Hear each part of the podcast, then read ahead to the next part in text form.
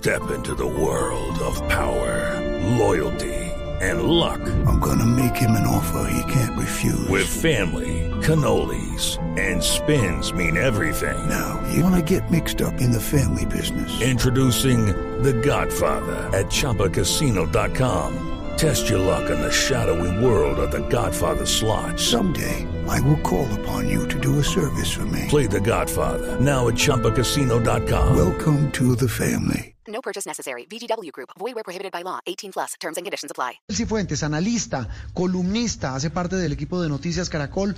Don Gabriel, un gusto saludarlo. Feliz domingo. ¿Y qué sabor le deja? El, eh, lo que ha pasado en este gobierno en materia de comunicaciones y de cara a este retiro en el que precisamente intentaron afinar eh, las notas en la orquesta de, del gobierno nacional. Don Gabriel, buen día, feliz domingo. Buenos días, feliz domingo, Juan Roberto, para usted, para Juliana, para Andreine, por supuesto, para toda la audiencia de sala de redacción. Pues, Juan Roberto, eh, queda un sabor eh, agridulce en el sentido de que no han pasado dos meses desde el inicio del gobierno de Gustavo Petro y ya se hacía necesaria una reunión para calibrar un poquito eh, los mensajes, el tono de los mensajes y la velocidad de los mensajes. Pero yo quisiera, Juan Roberto, sumar algo Señor. más, y es decir, nosotros eh, eh, acabamos de salir de cuatro años de un gobierno que no ponía a hablar a la opinión pública, sino que le respondía a la opinión pública. Nosotros estamos viendo un cambio eh, sustancial y es un gobierno que pone a discutir constantemente a la opinión pública, pero con un problema de tiempos. El presidente Gustavo Petro va a un ritmo mucho más acelerado de la respuesta que pueden dar sus ministros y sus consejeros frente a las expectativas que, que va generando. Entonces, creo que por un lado sí es importante eh, acoplar una estrategia de comunicaciones para que no haya mensajes cruzados, para que no haya contradicciones, para que los ministros de carteras distintas no estén hablando de temas que no le competen, pero también creo que es importante que haya una coordinación entre los anuncios que constantemente hace el presidente de la República y la capacidad operativa que tienen eh, sus eh, ministros. Y quiero finalizar, Juan Roberto, señalando algo, y es que yo creo que la reunión que se tuvo el pasado viernes en Ato Grande no solo deja unas tareas importantes en materia de comunicaciones, sino que yo creo que a puerta cerrada hubo también un jalón de orejas porque se vienen proyectos muy importantes y el ritmo en el legislativo frente a las reformas estructurales que está planteando el gobierno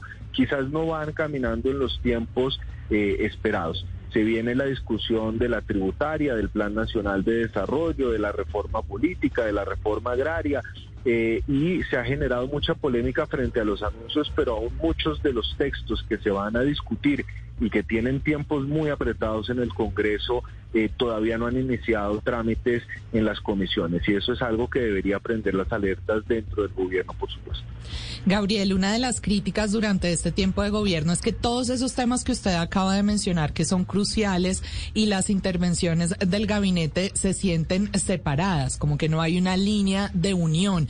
Y muchas personas dicen que no está clara cuál es la estrategia en esa visión de país que tiene el presidente Gustavo Petro. ¿Usted cree que ese ha sido más bien un problema de comunicación en lugar de que la estrategia no esté clara, es que no nos la han sabido contar? Yo creo que hay un poquito de todo. Yo creo primero que es un gobierno que está iniciando, hay que darle un compás de espera, no van ni siquiera dos meses y hay curvas de aprendizaje institucionales.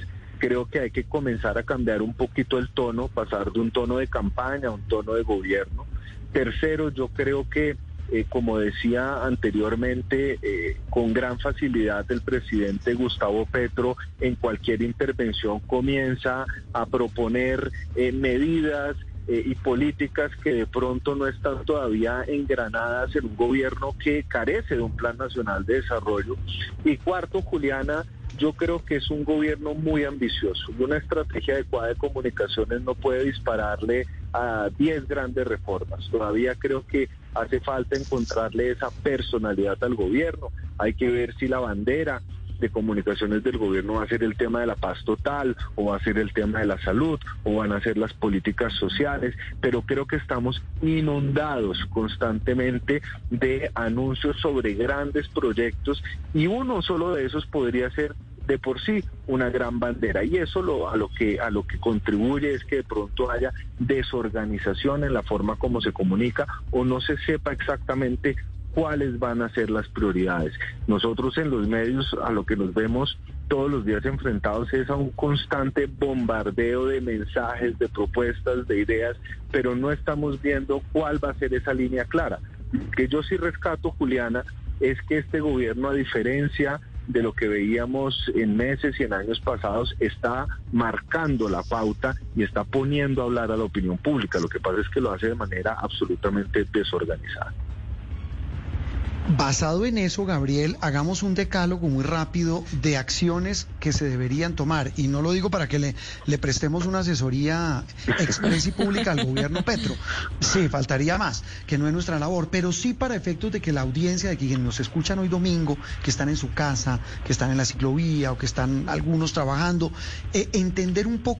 With Lucky Land slots, you can get lucky just about anywhere. This is your captain speaking. Uh, we've got clear runway and the weather's fine, but we're just going to circle up here a while and uh, get lucky. No, no, nothing like that. It's just these cash prizes add up quick. So I suggest you sit back, keep your tray table upright, and start getting lucky. Play for free at LuckyLandSlots.com. Are you feeling lucky? No purchase necessary. Void where prohibited by law. 18 plus terms and conditions apply. See website for details. De qué estamos hablando. Cuando un presidente, un gobierno que llega con todo esta, este abanico de cambios, uno por dónde arranca, contando cómo. Pues eh, eh, Juan Roberto, lo primero, eh, y yo creo que es absolutamente significativo, es que el primer proyecto que presentó el gobierno ante el Congreso fue la reforma tributaria.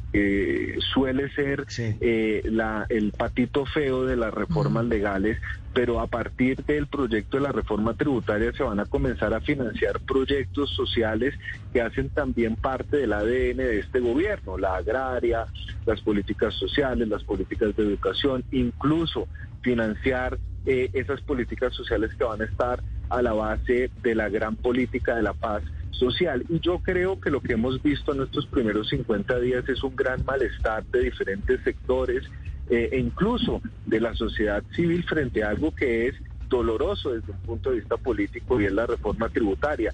Yo me enfocaría en los proyectos clave que están cursando en el Congreso para explicarlos de una manera pedagógica, pero también para mantener eh, el respaldo político y de la opinión pública que va a necesitar.